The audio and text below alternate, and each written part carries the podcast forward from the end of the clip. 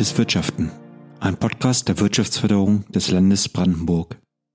Willkommen zu unserer zweiten Folge unseres WFBB-Podcastes Zukunftsorientiertes Wirtschaften. Mein Name ist Ulrike Munz und ich möchte Sie in diese Ausgabe an den Anfang mitnehmen genauer genommen an den Anfang einer Wertschöpfungskette. Denn bevor wir etwas produzieren und konsumieren, müssen wir es in eine Form bringen, also Design. Und mit einem durchdachten und schlauen, mit einem nachhaltigen Design können wir zu einer zukunftsorientierten Wirtschaftsweise beitragen. An der Wiege eines Produktes geht es also los. Und um die Reinkarnation des Produktes überhaupt zu ermöglichen und die Bahre so lange wie möglich zu umgehen, braucht es die richtigen Überlegungen zur Beschaffenheit meines Produktes so früh wie möglich. Was zukunftsorientiertes Design also ausmacht, wozu es dient und warum es vor allen Dingen auch ein ökonomisch wichtiges Thema, insbesondere für kleine und mittelständische Unternehmen sein kann, möchte ich mit meinem heutigen Gast Dr. Uwe Demele besprechen. Lieber Herr Demele, schön, dass Sie mit dabei sind. Ja, vielen Dank für die Einladung. Ja, sehr gern. Herr Debele, wir zwei kennen uns ja aus einer Beratung, als Sie ähm, gemeinsam mit dem Verband der deutschen Möbelindustrie ein EU-Innovationsprojekt aufsetzen wollten, um quasi die Kreislaufwirtschaft insbesondere in der Möbelindustrie Europa, europaweit voranzubringen. Wir waren damit ja auf dem richtigen Pfad. Sie haben es wahrscheinlich auch gelesen. IKEA hat nämlich jüngst veröffentlicht, dass sie bis 2030 ihr Geschäftsmodell auf das Fundament der Kreislaufwirtschaft stellen wollen. Ja, gut, wie ernst es IKEA tatsächlich meint, werden wir bald genauer erfahren. Aber nun auch zu Ihnen. Sie sind ja auch Unternehmer. Sie haben eine kleine GmbH, die Mid-Century Design. Wofür steht die denn, Herr Demele? Ja, der Name deutet es schon an. Es geht um die Mid-Century Design Epoche, also um die 50er und 60er Jahre. Die Möbel, die dort existieren und produziert wurden, verbürgen einen gewissen Nachhaltigkeitsanspruch. Und wir restaurieren diese Möbel upcyclen sie und äh, verkaufen sie wieder, auch international. Und das funktioniert ganz gut. Äh, der besondere Pluspunkt dabei ist, dass die Leute ein Unikat erwerben. Denn diese Möbel, die es äh, gibt aus der Zeit, sind nicht unbedingt alle in Serie gefertigt. Das klingt spannend und besonders spannend klingt Upcycling. Was darf ich mir denn unter Upcycling vorstellen? Ja, das ist eine besondere Form des Recyclings, also Aufwertung, so kann man das erstmal übersetzen, eines Produkts oder auch von Produktkomponenten. Die werden also in so einem Transformationsprozess aufgewertet, das heißt neu kombiniert. Man spricht manchmal von kreativen Aufwerten und auch äh, eine ästhetische Komponente kommt dann damit rein. Diese Aufwertung hat auch eine technisch funktionelle Komponente. Also Sie könnten beispielsweise aus einem Schrank, aus einem Schreibtisch und einem Stuhl ein Sideboard bauen. Ja, das ist, sieht dann komplett anders aus als die Ausgangsprodukte. Ja, und da man natürlich auf äh, Material dabei zurückgreift, was schon existiert, realisiert man diese Nachhaltigkeitskomponente. Mhm. Also Ressourcenschonung wird ganz groß geschrieben, Kreislaufführung von Materialien praktisch auch. Und nicht nur anhand ihres Unternehmens kann man sehen, dass Kreislaufführung, Kreislaufwirtschaft für sie nicht nur ein plakativer Slogan ist, sondern langjährige Praxis, denn sie haben ja auch an der Fresenius Hochschule in Berlin den internationalen Masterstudiengang ja, Nachhaltigkeit in der Mode und in der Kreativwirtschaft, also Sustainability in Fashion and Creative Industries aufgebaut und geleitet. Sie hat es aber jetzt auch zu uns ins beschauliche Brandenburg verschlagen. Äh, was machen Sie denn jetzt hier? Mhm, ja, vom Designmanagement von diesem schönen Masterstudiengang geht's ganz schnell oder ging es ganz schnell nach Eberswalde. Mich hat es äh, gereizt, noch mehr Forschung zu machen in diesem Feld. Also die Aspekte nachhaltiges Management und Design weiter zu verknüpfen. Das Forschungszentrum selber befindet sich im Aufbau. Es geht um Transformation auch der Gesellschaft in Richtung Nachhaltigkeit, aber auch um Transfer. Das heißt um Hochschulpraxiskooperationen. Und äh, da möchte das Forschungszentrum in Kürze eine Transferplattform aufbauen. Ja, und die Schwerpunkte sind neben nachhaltigem Management und Design auch so Aspekte wie Social Innovation oder auch ähm, die Nachhaltigkeitstransformation ländlicher Räume. Und das kann hingehen bis zu Suffizienzstrategien, also ganz moderne Formen, die schon in Richtung Postwachstum gehen. Suffizienzprinzip, äh, können Sie das nochmal erläutern, wofür das steht? Mhm. Das ist eine sehr anspruchsvolle Ausprägung von Nachhaltigkeit. In der ähm, Kreislaufwirtschaft äh, spricht man da auch von Refuse. Also man versucht nur so viel zu produzieren oder auch als Konsument zu kaufen, wie wirklich unbedingt nötig. Also im Zweifelsfall verzichtet man sogar. Ja, also das ist eine Form von Nachhaltigkeit, die sich ganz gut kombinieren lässt mit so Sharing and Caring ähm, Strategien. Mhm.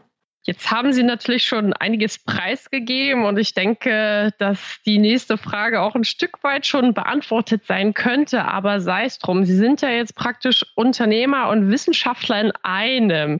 Da stelle ich mich, mir doch die Frage, wie sich diese zwei Stimmen gerade beim Thema zukunftsorientierter Wirtschaftsweise vertragen. Also welche Stimme antwortet mir denn, wenn ich Sie frage, was hm. zukunftsorientiertes Wirtschaften für Sie bedeutet?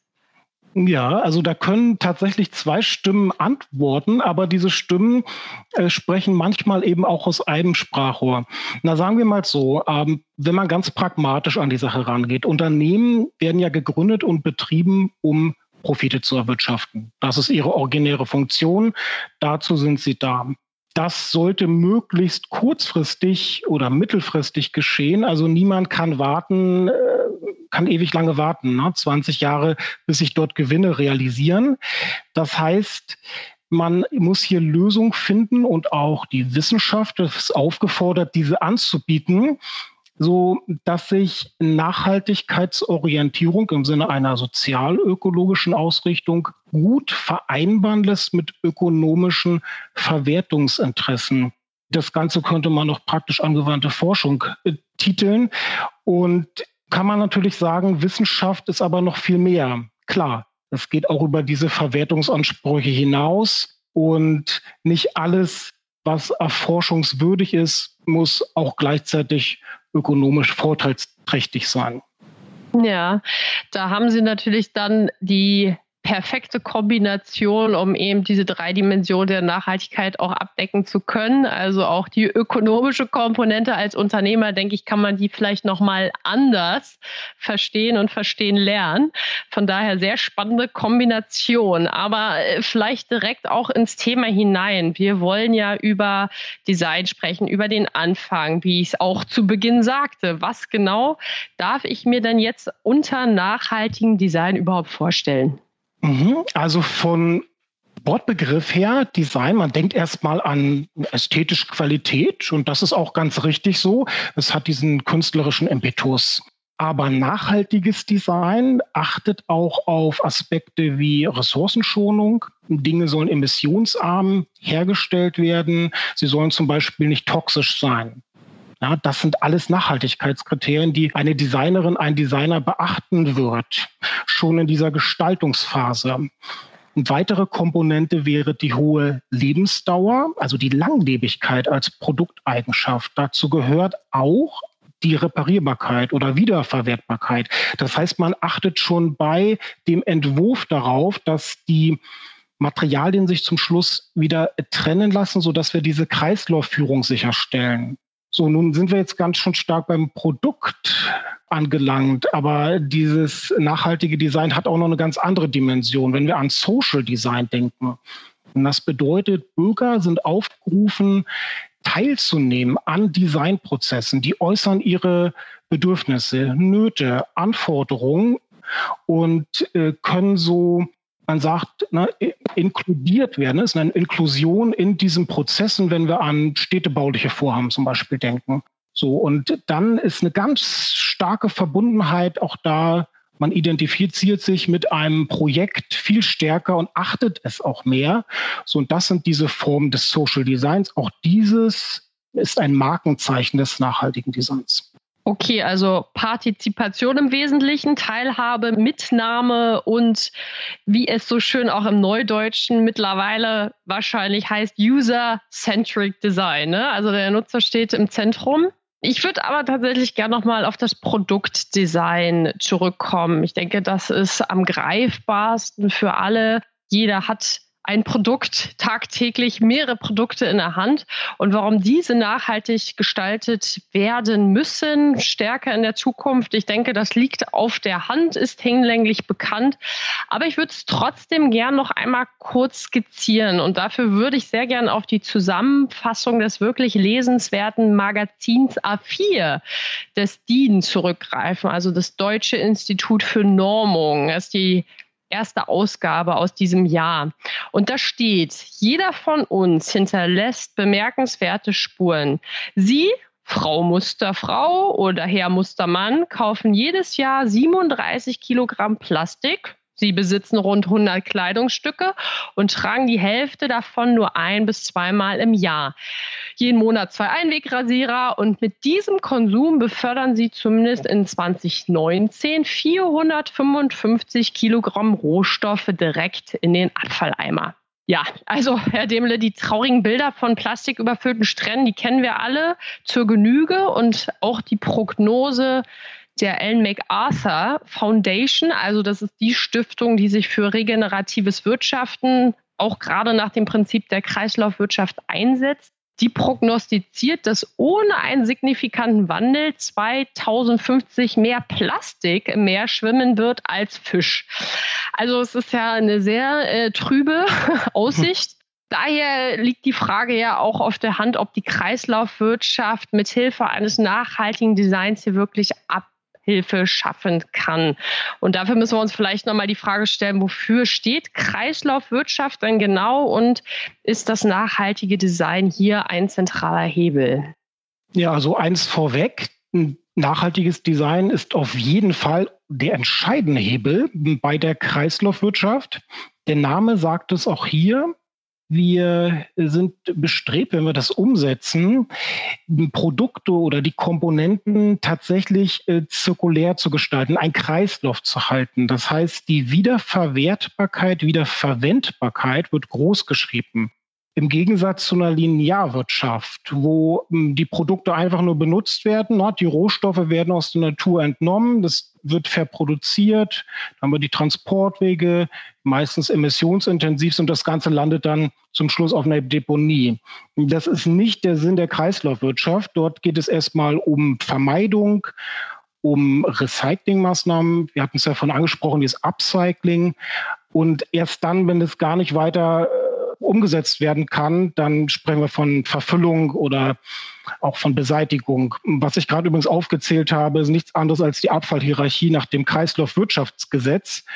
Und wenn man das noch ein bisschen verfeinerter betrachten möchte, kann man sich diese einzelnen Wertschöpfungsschritte mal der Circular Economy anschauen.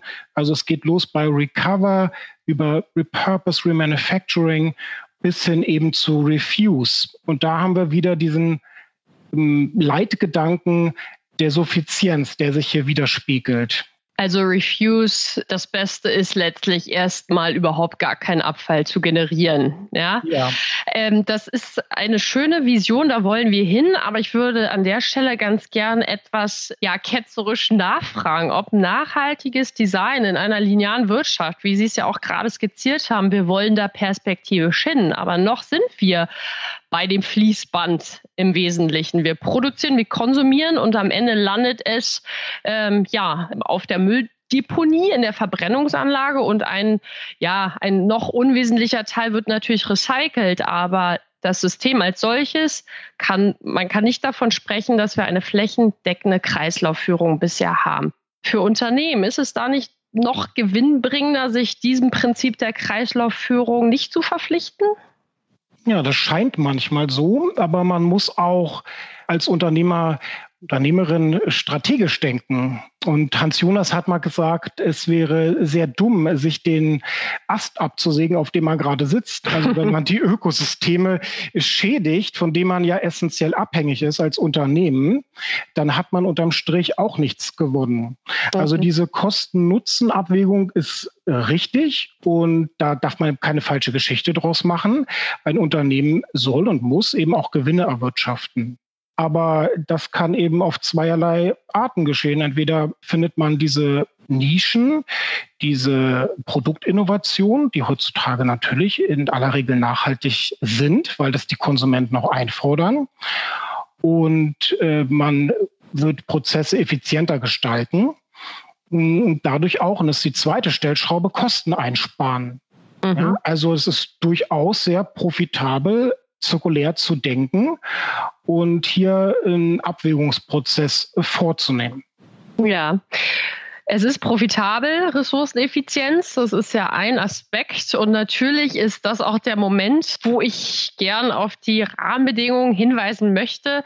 Auch diese natürlich bekannt. Ja, die Zukunft der Entwicklung wird maßgeblich beeinflusst durch zum Beispiel Ursula von der Leyen's EU Green Deal, also die Vision, dass die EU bis 2050 CO2-neutral wird. Das ist eine Vision, aber natürlich natürlich gehen wir jetzt in die Umsetzung. Wir haben auf europäischer Ebene den Aktionsplan Kreislaufwirtschaft.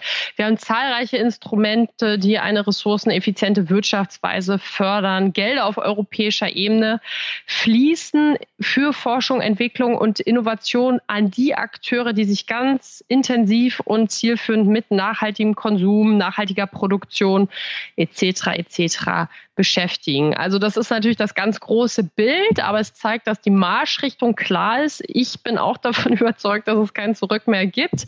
Aber ähm, neben dem großen Bild, also neben den gesetzlichen Rahmen und den politischen Marschrichtungen, gibt es sicherlich noch weitere Gründe, ähm, die Unternehmen dazu bringen können, oder? Ja, durchaus. Also wir können jetzt hier in Richtung Gemeinwohlökonomie mal denken. Also man hat einerseits die Erwartungen und Forderungen der Stakeholder. Wir haben diese gesetzlich erzwungenen Vorgaben. Im Übrigen, intelligentes Unternehmen würde antizipativ schon vorweggreifen und diese Gesetzgebung erahnen, sich also quasi schon umstellen in der ganzen Wertschöpfungskette. Ja, aber es gibt noch was anderes. Das sind die ethischen Ansprüche. Mhm. Man darf ja nie vergessen, hm, das ist auch gar nicht so idealistisch ausgedrückt, was ich jetzt sage. Man darf nicht vergessen, dass Unternehmen ja aus Menschen bestehen. Managerinnen und Manager, die ein Unternehmen führen, haben ja eigene ethische Wertvorstellungen, eigene Ansätze. Zum Beispiel verstehen sie intakte Natur als bestimmten Wert und möchten diesen auch gesichert sehen. Gesunde Umwelt als Ästhetik. Ja, die sehen es als Verantwortung und verantwortliche Aufgabe, hier ihren Beitrag zu leisten. Und äh, diese ethischen Ansprüche, die eben nicht nur von den Stakeholdern eingebracht werden, sondern auch von der Führung selber, von den Mitarbeitern, den internen Stakeholdern, diese Ansprüche wachsen. Und damit hat man auch ein Steuerungs Instrumentarium für ein Unternehmen. Mhm. Da muss ich tatsächlich auch an die Worte von Herrn Gust der Sekolz GmbH denken. Das war ja mein Gesprächspartner in der letzten Folge, der den Anspruch formuliert hat, enkeltauglich zu wirtschaften. Und das ja. fand ich da natürlich sehr passend, ähm, auch für die Generation danach noch etwas bereitzuhalten. Ja, äh, wir haben natürlich jetzt schon sehr viel über Rahmenbedingungen, über Definitionen und Prinzipien gesprochen, aber jetzt wollen wir es auch etwas plastischer. Also zukunftsorientiertes Wirtschaften, Nachhaltigkeit durch nachhaltiges Design. Welche Beispiele, auch natürlich gern Made in Brandenburg, fallen Ihnen denn da jetzt spontan mal hm. zu ein? Ja, also das ist äh, ganz klar zu sagen. Gibt es viele KMU, die sich hier schon einen Namen gemacht haben. Tube wäre ein Beispiel. Das ist ein Unternehmen, was äh, Taschen und Accessoires designt. Und zwar machen die das auch aus gebrauchten Fahrradschläuchen. Das erinnert ein kleines bisschen an dieses Konzept der Taschen von äh, Freitag, was ja viele kennen. Und das Unternehmen ist deshalb äh, so interessant, weil sie es auch noch ästhetisch gut umsetzen. Ja, es gibt weitere Beispiele. Bleiben wir mal beim Möbelsektor, also äh, Geiersbach Recycled Furniture produziert Möbelunikat aus Althaus, Altholz. Äh, Room in the Box ist ein Unternehmen, was Möbel aus Wellpappe äh, produziert, also mit einer hundertprozentigen Recycling-Garantie wenn ich jetzt an mein eigenes Unternehmen denke, das ich aufgebaut habe, also die mit Century Design GmbH, ja, die experimentiert auch mit neuen Materialien, wenn es um Neupolsterung von äh, Produkten geht. Also stellen sich einen Sessel vor, der gepolstert werden soll. Dann ist auch die Frage, greift man auf traditionelle Dinge zurück, wie beispielsweise Rosshaar, ne, anstelle von irgendwelchen Kunststoffen, mit denen man das dann füllt. Und wie ist der Bezugsstoff? Hier gibt es ja auch Produktinnovation, Pinatex, also ein Leder aus ähm, Ananas ja, oder Pilzleder. Also es muss nicht das tierische Leder sein.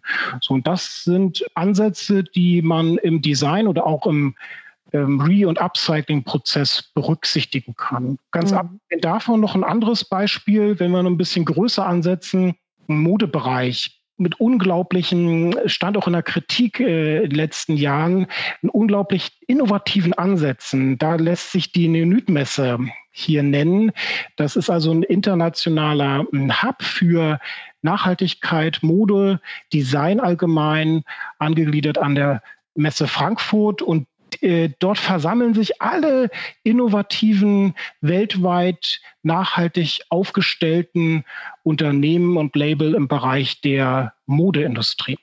Ja, sehr spannend, sehr spannend. Äh, da könnten wir, glaube ich, noch eine Weile äh, uns austauschen, welche Beispiele es hier vorzufinden gibt. Ich musste ein bisschen schmunzeln bei dem Ananasleder. Das stelle ich mir wirklich sehr interessant vor und gleichermaßen musste ich an den CO möglichen CO2-Fußabdruck Druck bei der möglichen Logistik dann denken, mhm. je nachdem, wo die Ananas dann auch herkommt, zeigt mal wieder auf, wie komplex das Thema ist, wenn wir die komplette Wertschöpfungskette mitdenken. Ne? Wo kommen die Materialien vielleicht auch her? Kommen sie aus der Ernährungswirtschaft hier als Reststoff oder beziehe ich sie direkt am Ursprungsort? Heißt, ähm, Design muss natürlich die Wertschöpfungskette ganzheitlich auch mitdenken, wenn es den Anspruch erhebt, nachhaltig zu sein. Deswegen würde ich mich ganz gern mit Ihnen nochmal auf den Weg entlang der Wertschöpfungskette begeben. Ich habe da so ein eigenes Beispiel mal mitgebracht, wenn wir bei der Frage sind, was nachhaltiges Design vielleicht alles mitdenken muss. Ähm, und das klassische Beispiel einer Frau, um jetzt nicht irgendein Vorurteil bedienen zu wollen, aber sind natürlich Schuhe. Ich möchte gerne nachhaltig produzierte Schuhe, aber ohne Filiale schwierig zu erwärmen, denn Schuhe muss man meines Erachtens anprobieren und ausprobieren. So, jetzt finde ich keine Filiale in einer akzeptablen Entfernung. Also lande ich im Zeitkorsett des Alltags hingegen meiner ideellen Vorstellung, doch bei der großen Schuhkette vielleicht ohne nachhaltig produzierte Schuhe die Frage ist, wie kann hier ein Unternehmen ansetzen, dieses Dilemma für mich aufzulösen? Also an diesem Beispiel möchte ich eigentlich aufzeigen, dass es wahrscheinlich doch viel mehr braucht als nachhaltiges Design, beziehungsweise was muss nachhaltiges Design eigentlich alles mitdenken? Ja, also nachhaltiges Design ist anspruchsvoll weil man muss im Vorfeld die gesamte Wertschöpfungskette berücksichtigen. Und Sie haben jetzt gerade das Marketing, die Vermarktungskanäle auch angesprochen. Also das reicht wirklich bis dorthin. Und es ist ganz klar, dass man hier darauf achten muss, die sogenannten Transaktionskosten dann gering zu halten. Das heißt, Sie würden gerne ja eine schnelle Zugänglichkeit haben zu diesem Produkt. Sie möchten nicht erst 50 Kilometer fahren bis zur Filiale, wo Sie die nachhaltigen Schuhe kaufen können. Vielleicht möchten Sie sie einfach bestellen. Die Information muss schnell zugänglich sein. Auch hier sind es klar wieder ökobilanzielle Fragestellungen logistisch zu beachten. Aber dennoch muss diese, dieser Aufwand möglichst gering gehalten werden. Also man spricht hier in der Wirtschaftswissenschaft von sogenannten Low-Cost-Situationen, die herzustellen sind. Das ist eine zentrale Aufgabe. Das muss auch beim Design eben berücksichtigt werden, dass das eben eine Fragestellung wird. Man kann aber auch noch ein bisschen weitergehen denn Sie haben ja etwas angesprochen, das ist eigentlich das Entscheidende. Die Konsumenten sind ja zu 95 Prozent, das besagen immer wieder äh, alle möglichen Studien, umweltbewusst. Mhm. Sie äh, würden gerne noch mehr nachhaltig einkaufen. Nicht alle tun es dann aber faktisch. So, da kommen noch zwei andere Gründe mit rein und da könnte man auch wieder zwei goldene Marketingregeln ableiten. Also einmal konsumwirtschaftlich. Da würde ich auch gerne ein persönliches Beispiel bringen. Und zwar, mh, hm, stellen Sie sich mal vor, Sie würden eine Schokolade kaufen. Und das mache ich öfter.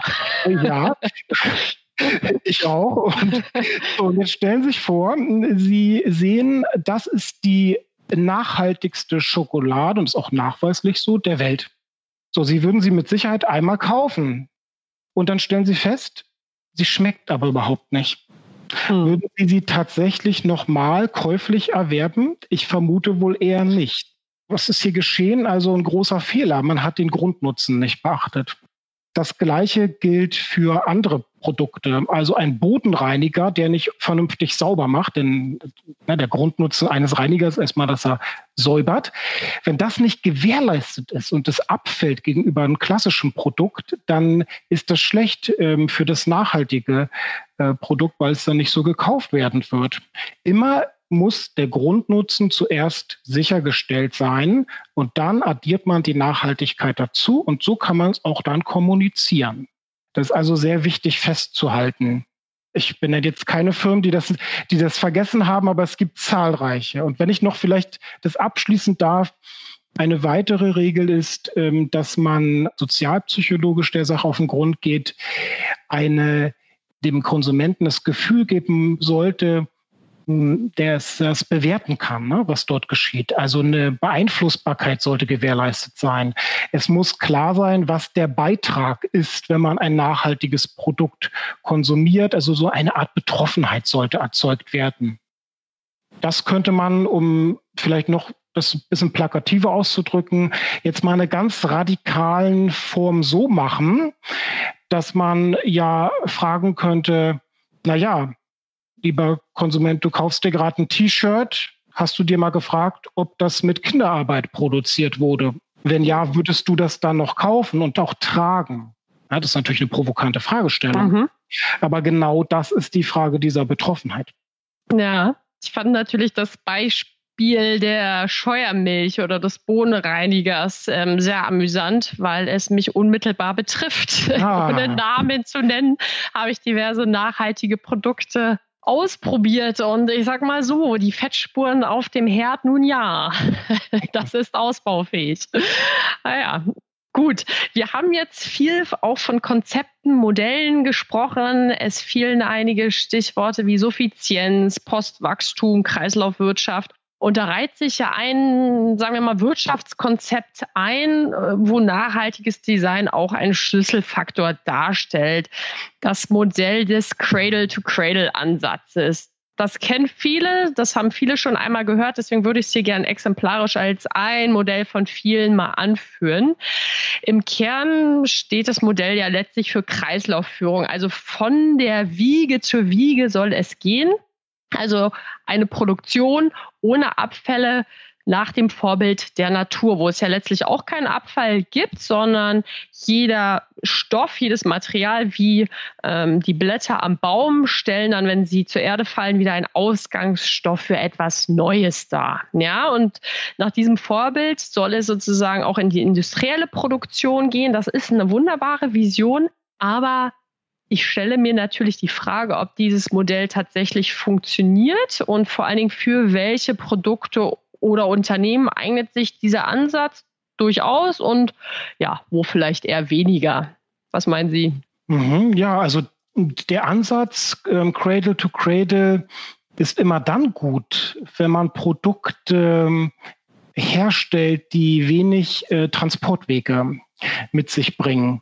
Denn nur so funktioniert das. Ne? Man, Michael Braungart hat ja dieses ähm, Beispiel gebracht, ein Sofa, das so ungiftig ist, dass man sogar aufessen könnte, was natürlich kein Mensch tut. Aber er wollte damit verdeutlichen, man könnte es äh, auch direkt auf den Kompost werfen. Ja, aber wenn der Kompost eben na, wiederum zu weit entfernt ist oder auch die Anlieferung ähm, zu emissionsintensiv wird, dann geht dieses Konzept auch nicht mehr auf.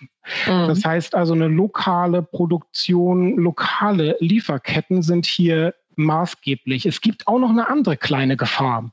Dieses Prinzip verführt ja vielleicht auch zum Mehrkonsum. Ja, man spricht hier von Rebound-Effekten. Mhm. Das heißt, äh, wir haben die ökologisch nachweisliche Alternative.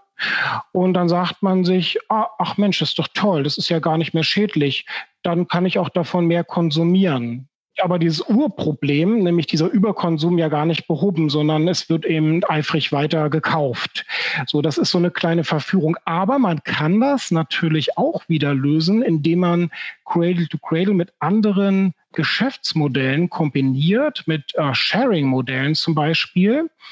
Da haben wir diesen Kreislaufgedanken nochmal weiter gestützt. Man hat ein Produkt, das ist nach diesem Cradle-to-Cradle-Prinzip kreiert und dann wird es aber doch auch wiederverwendbar gestaltet, so dass es also mehrfach zum Leben, sagen wir mal, erweckt wird und nicht nur in ganz geringen, kurzen, saisonalen Zyklen existiert, so wie die Blätter, die vom Baum fallen. Das geht ja nur im Jahresrhythmus. Aber wir wollen mhm. ja auch nicht jedes Jahr hoffentlich jedenfalls nicht unser Sofa wechseln. Das wäre nämlich nicht sehr nachhaltig. Es sei denn, die Kartoffelchips gehen am Abend ständig aus und man geht doch dazu über, das Sofa aufzuessen. ja, aber gut, ähm, das fand ich einen ganz spannenden Gedanken. Also die Kombination auch mit neuen Geschäftsmodellen. In dem Zusammenhang fiel mir ein Teppichhersteller in den Niederlanden ein, die genau nach dem Prinzip des Cradle to Cradle ähm, ihre Teppiche herstellen. Also der Teppich ist 100 Prozent kompostierbar, geht also sozusagen in diesen natürlichen Kreislauf über. Aber der Teppich als solches wird nicht verkauft, sondern wird vermietet. Das heißt, dieses Teppichunternehmen geht mit diesem Geschäftsmodell an den Markt und sagt, du willst ja eigentlich keinen Teppich besitzen, sondern was du brauchst, ist die Dienstleistung eines weichen Bodens. Und diesen bekommst du von uns für ein Zeitraum X, fünf Jahre, und dann geht dieser Teppich wieder an uns zurück. Und das ist ja auch der Ansatz, diese Produzentenverantwortung viel stärker ja, in den Fokus zu rücken. Weil was soll ich am Ende als Endkonsument, selbst wenn ich sehr nachhaltig, sehr ideell bin, mit dem Teppich machen? Also mich lang und breit damit auseinandersetzen, wie ich den jetzt wieder sinnvoll in den Kreislauf zurückführe, ist für meinen Geschmack auch zu viel verlangt vom Endkonsumenten. Von daher finde ich das eine ganz charmante Sache, das auch so anzugehen. Ja, wenn ich vielleicht da auch noch ergänzen dürfte, wenn wir beim Verantwortungsbegriff sind und auch, wir reden ja auch von Zukunftsverantwortung, ist auch für den hm, Produzenten dann zu klären, also für was bin ich verantwortlich, für wie lange und vor wem muss ich Rede und Antwort stehen. Also das wäre erstmal auch zu klären. Und dieses Unternehmen, was Sie gerade angesprochen haben, hat das für sich offensichtlich geklärt. Mhm. Mhm. Erlauben Sie mir einen kleinen ethischen Diskurs. Ähm, den müssen wir auch nicht lange ausführen, aber es liegt ein wenig auf der Hand. Die Frage des sogenannten Greenwashing. Ja? Ob nachhaltiges Design nicht auch ein optimales Feigenblatt sein kommen kann, um weniger nachhaltige Produkte, ja, denen einen nachhaltigen Anstrich zu verleihen. Also ich nehme jetzt einfach mal die Klassiker, die kennt jeder verbunden mit der Frage, kann man aus einer Zigarette oder aus einer mhm. Waffe durch wirklich nachhaltiges Design, durch kluge Materiallösungen ein nachhaltiges Produkt machen? Ja, das ist ja der Universalvorwurf, der immer ganz gerne kommt, ja, wenn man äh, über nachhaltige Produkte oder auch Design, nachhaltiges Design spricht. Also im Prinzip nur ein Marketingkalkül, was dahinter steckt. Es geht gar nicht um das reine Motiv ja, nicht um das Nachhaltigkeitsmotiv. Mhm. So, da kommt die Frage der Glaubwürdigkeit auch ins Spiel. Hat man Vertrauen in das Produkt, dass es wirklich das verbirgt, was es ähm, verspricht? Ja, also nun ist es wieder eine Frage der Verantwortung, also eine ethische Frage, die Frage nach dem, äh, nach der Rationalität im Umgang mit solchen Produkten. Also will ich ein Unternehmer sein, der nur immer die ganze Zeit nach irgendwelchen gesetzlichen Schlupflöchern sucht, ja, nur zum Zwecke der Gewinnmaximierung. würde ich alles dieser Gewinnmaximierung unterwerfen, um jeden Preis. Ne? Dann würde man auch Greenwashing betreiben, solange es nicht auffällt. Ne? Wenn ein Skandal ist, auch nicht so toll. Oder äh, bin ich in der Lage, diese ethische Verantwortung auch für die Zukunft bewusst zu übernehmen und in das Produkt einfließen zu lassen. Da gibt es einen ganz schönen Spruch von dem Umweltethiker Helmut Kaplan. Der hat mal gesagt, es ist besser auf dem Weg in die richtige Richtung stehen zu bleiben, als diesen Weg gar nicht erst zu beschreiten. Das heißt, es ist ja keine Schwarz-Weiß-Sache. Man muss ja nicht von 0 auf 100 gehen. Man kann ja erst mal 20 Prozent in die richtige Richtung gehen und sagen, diesen Anspruch verwirkliche ich. Also in der Tat, äh, zusammengefasst, äh, Greenwashing wird es immer geben. Und hier ist einfach der kritische Konsument gefragt, das sofort aufzudecken. Eine kleine Bemerkung möchte ich trotzdem noch dazu machen. Wir dürfen auch nicht den Fehler begehen, so in so einem, ich sag mal, Elfenbeinturm, so einer Utopie zu leben. Nochmal, ein Unternehmen ist vom Urzweck her darauf ausgerichtet, die Gewinne zu generieren. Marketing dient natürlich dem Verkauf. Ja, Werbung dient der möglichst hohen oder der, der Steigerung von Absatzzahlen. Das heißt, nun darf man eben auch nicht einen allzu großen Vorwurf Unternehmen machen, die auch gewisse Marketingstrategien ausreizen. Aber wenn sie das Produkt nachhaltig produziert haben, dann dürfen sie auch gerne das Gute, was sie getan haben, kommunizieren. Also von der Ethik mache ich jetzt mal einen krassen Sprung vielleicht nochmal zurück zum Material. Denn bei nachhaltigem Design denke ich zum Beispiel an das Tetrapack aus Rohrzucker, das Computergehäuse aus Maisstärke. Also im Wesentlichen Biokunststoffe. Die sind doch sicherlich ein wunderbarer Ausgangsstoff für Designer, die sich eben Nachhaltigkeitsaspekten verpflichtet fühlen. Ist denn biobasiert immer nachhaltig? Nein, nicht immer. Hier muss man zum Beispiel beachten, dass wir möglicherweise damit einen Flächenverbrauch verursachen. Ne? Das spielt dann rein, es konterkariert wieder die soziale Nachhaltigkeit. Auch könnte man die Rebound-Effekte wiederum nennen. Also, dass wir hier einen Mehrkonsum haben und die Verpackung gar nicht mehr so designt sind, dass sie möglichst ähm, wenig Material verbrauchen, sondern dann wird bedenkenlos gemacht. Wieder eine Gefahr. Und naja, auch der beste Biokunststoff nützt überhaupt nichts, wenn er nicht so designt ist, dass er sich möglichst auch nach wenigen Jahren zerlegt. Ja, also, und nicht erst nach 300 Jahren. Also, das ist die Frage, ob man nicht auch hier besser andere Rezyklate vielleicht benutzt, die so eine Zersetzung besser äh, gewährleisten. Ja, so ein Stichwort wäre wahrscheinlich auch die Reststoffverwertung. Ne? Also Biokunststoffe ja. aus Reststoffen, also Nebenströme aus der Landwirtschaft. Da ist ja viel unterwegs für Forschung, Entwicklung. Viele spannende Projekte gibt es da schon. Das natürlich jetzt auch kosteneffizient zu skalieren, das ist, denke ich, noch so ein bisschen das große Thema. Aber wir sind auf dem richtigen Weg. Aber nochmal aus äh, Perspektive eines Unternehmens. Jetzt haben wir, denke ich, uns auf jeden Fall überzeugt, dass es sich lohnt, sich damit auseinanderzusetzen. Aber es gibt sicherlich noch andere Hindernisse, die Unternehmen davon abhalten, sich mit nachhaltigem Design auseinanderzusetzen. Was könnte das denn noch sein? Ja, das muss man ganz ehrlich benennen und auch hier spreche ich aus eigener Erfahrung. Also alle Unternehmen, insbesondere KMU, ich vermute ganz stark, die kennen das. Also wenig Zeit, um sich mit solchen Themen wie nachhaltiges Design intensiver zu beschäftigen.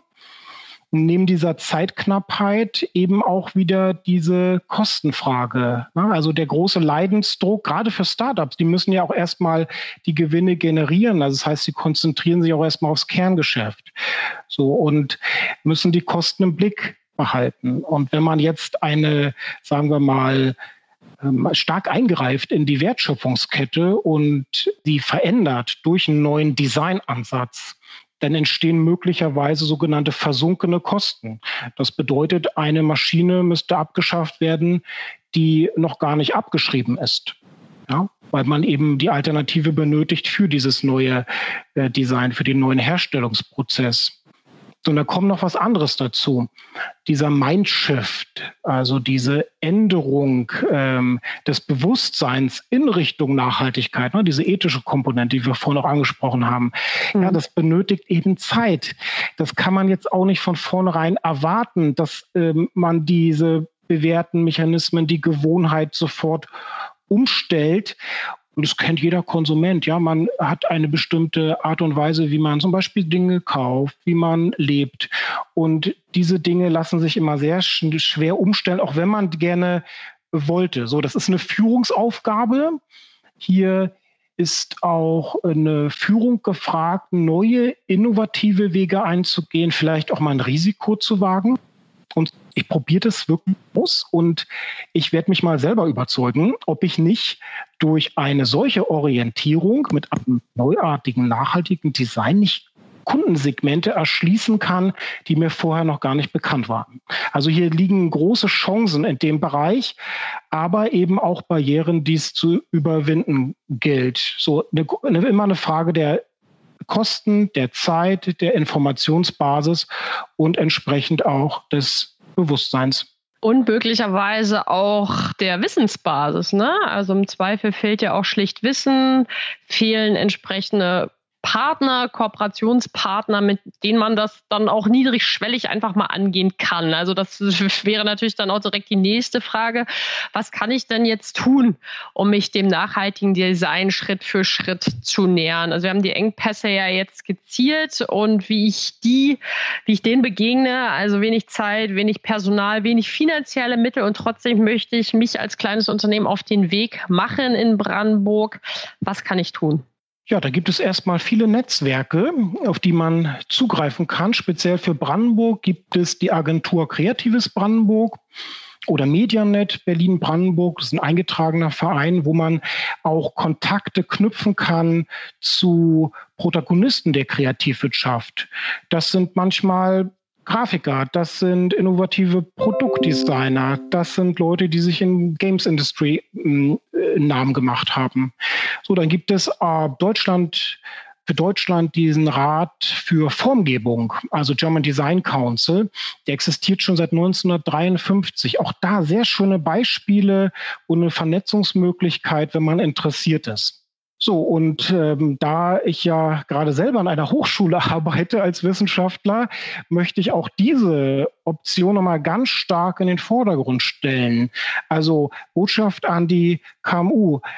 Bitte trauen Sie sich, ähm, auch auf Hochschulen aktiv zuzugehen.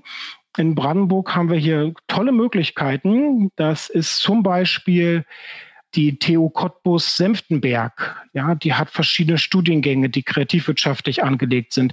Das Hasso-Plattner-Institut äh, ist, wäre zu nennen, ne, der ähm, angegliedert an der Universität Potsdam. Die haben auch ähm, als Forschungsthema hm, Design Thinking und die kümmern sich um Software Architecture. So, äh, Filmuniversität Babelsberg würde ich auch gerne benennen. Dort auch die ganzen Medienwissenschaftler, digitale Medienkultur, die ganze Bandbreite, ja, Sound Engineering und so weiter. Alles kreat ganz hochkreative Leute. Ob es die Technische Hochschule in Brandenburg ist, mit ihrem Fachbereich Informatik und Medien, die Fachhochschule Potsdam. Hier wird der Fachbereich Design von hoher Relevanz sein. Im Übrigen haben die auch ein Forschungsfeld, das nennt sich direkt äh, nachhaltiges Design.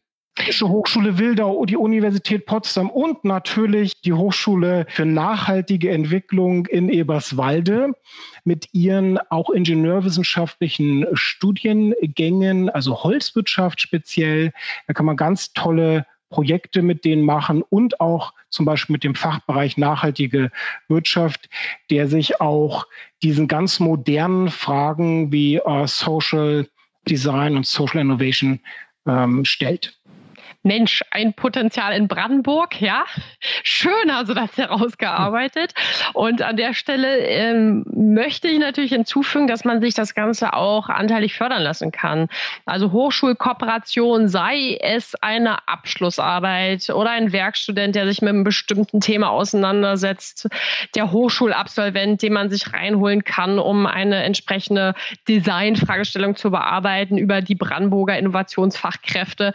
Das will ich hier nicht erschöpfend darstellen, aber da gibt es viele Möglichkeiten, dass solche Projekte sich auch fördern zu lassen. Und natürlich beim Thema Vernetzung möchte ich unbedingt auf unser Cluster IKT Medien und Kreativwirtschaft Berlin-Brandenburg hinweisen. Mit all seinen Kooperationspartnern, die sind natürlich ein zentraler Akteur praktisch auch ein Moderator, Impulsgeber, halten zahlreiche Aktivitäten und Kooperationsformate bereit, um natürlich auch nachhaltiges Design zu unterstützen und in die Unternehmen reinzubringen durch die Vernetzung mit Designern.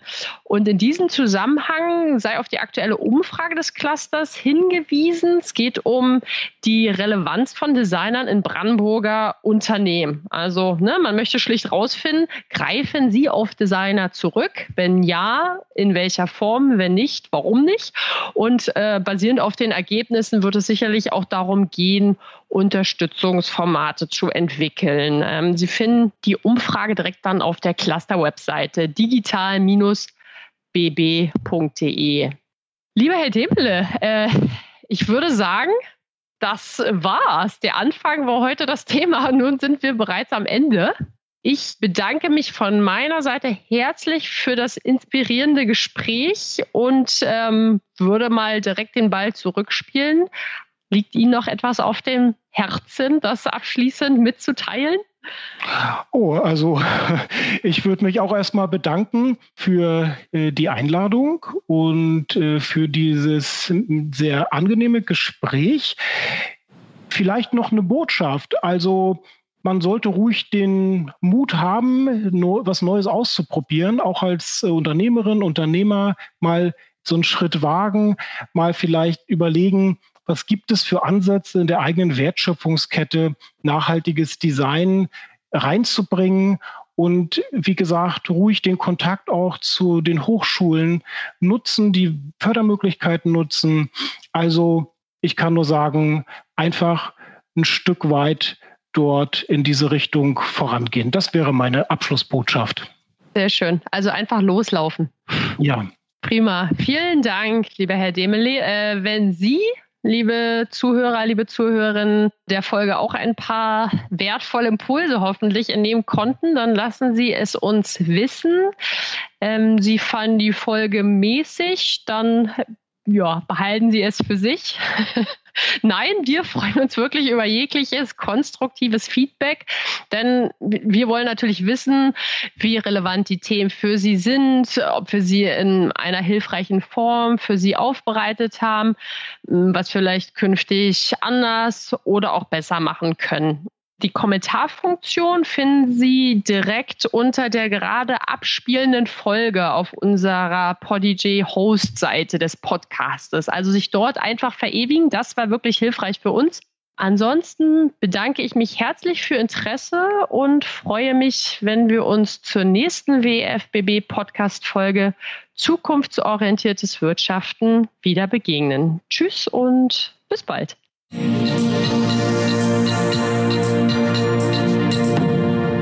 Zukunftsorientiertes Wirtschaften. Ein Podcast der Wirtschaftsförderung des Landes Brandenburg.